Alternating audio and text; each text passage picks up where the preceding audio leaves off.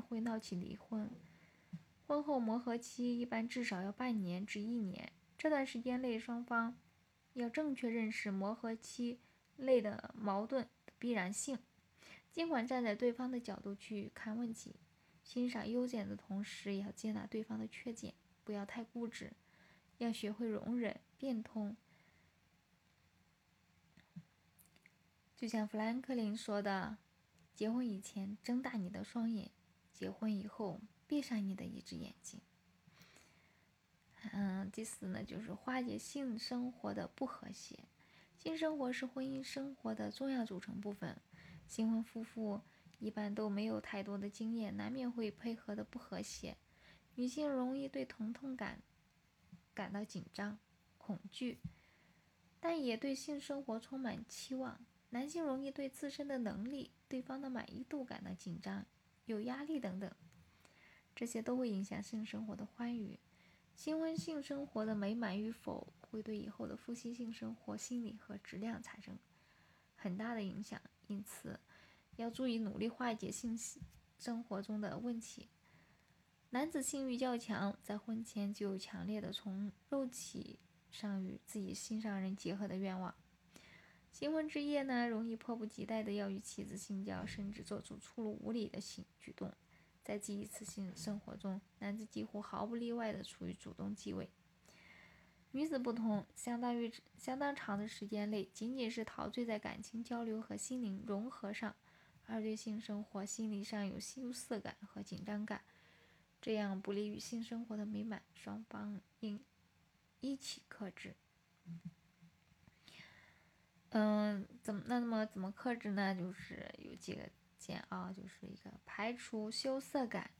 由于受传统观念等因素的影响呢，即使是长时间热恋的情侣，初次性交，双方也都会带有一定程度的羞涩感。而这种羞涩感，女性又重于男性。丈夫应该主动通过动情的话语和爱抚，打破这种羞涩的气氛，排除性交前的心理障碍。第二个呢，就是克服紧张感。新婚夫妇初次性交，因缺乏性知识和经验，不可能无师自通，在心理上很容易产生一种自我紧张感，性交不利或者因处女膜的破裂而产生出血的疼痛，会进一步加强这种紧张感。双方需要学会自我放松，丈夫动作要温柔体贴，不要粗鲁。对于克服新婚妻子的紧张情绪很重要。新婚夫妇如果初次性交顺利、和谐、欢愉，就会品味到新婚的幸福和甜蜜，甚为满足；如果不顺利或没有快感，就会产生失落感。反复多次之后，就会影响美满婚姻的情感基础。新婚性生活不顺利是正常的，新婚夫妇一般要经过三到四周之后才能有满意的性交。一时不顺利，不能抱怨妻子不行或者丈夫无能。更不能就此灰心失望，双方应将其初夜的期望值不断总结经验，改进方法，密切配合，一定会得到自己满意的程度。总之，婚姻不是爱情的童话故事，也不是爱情的坟墓，它是双方共同成长的一个驿站。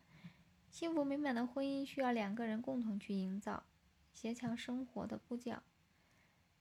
你种钱来，我织布；你挑水来，我浇园。这样的田园生活被许多人所向往。它也诠释了婚姻生活的本质，即幸福的婚姻生活贵在夫妻之间的相互配合，彼此间的一举一动不用言语，另一半便心领神会，真正可以做到一切尽在不言中。可是，在现实生活中，我们常看到此类的情景。电视机前，丈夫正在看直播的足球赛事，并且还时不时的传来疯狂的呐喊声。嗯，于是女人心想：一片绿草地上，几个疯狂的男人追着一个球跑来跑去，既累又没有意思，有什么可看的？见到前面的妻子正在看大赚同情眼泪的韩剧，时不时呢传来哭声，在男人看来就是。那些女人哭得简直稀里糊涂，本来一件很简单的事情，却因因而大伤脑筋，折磨自己，看着太没劲儿了。如此一来，彼此都觉得对方没品没味，彼此都在保持一种精神的优越感。于是，二人世界变成了你和一台电脑，你和一台电视机。其实，夫妻之间并不怕彼此的情绪不同，而是双方都不懂得协调彼此之间的生活步调。因为对夫妻两个人来说，生活情趣、价值取向、兴趣爱好等方面的差距，若能相互协调，不仅能让二人世界更加丰富多彩，还可借此来增进呢夫妻之间的感情。新婚的热潮退去后，李梅与丈夫生活归于平淡。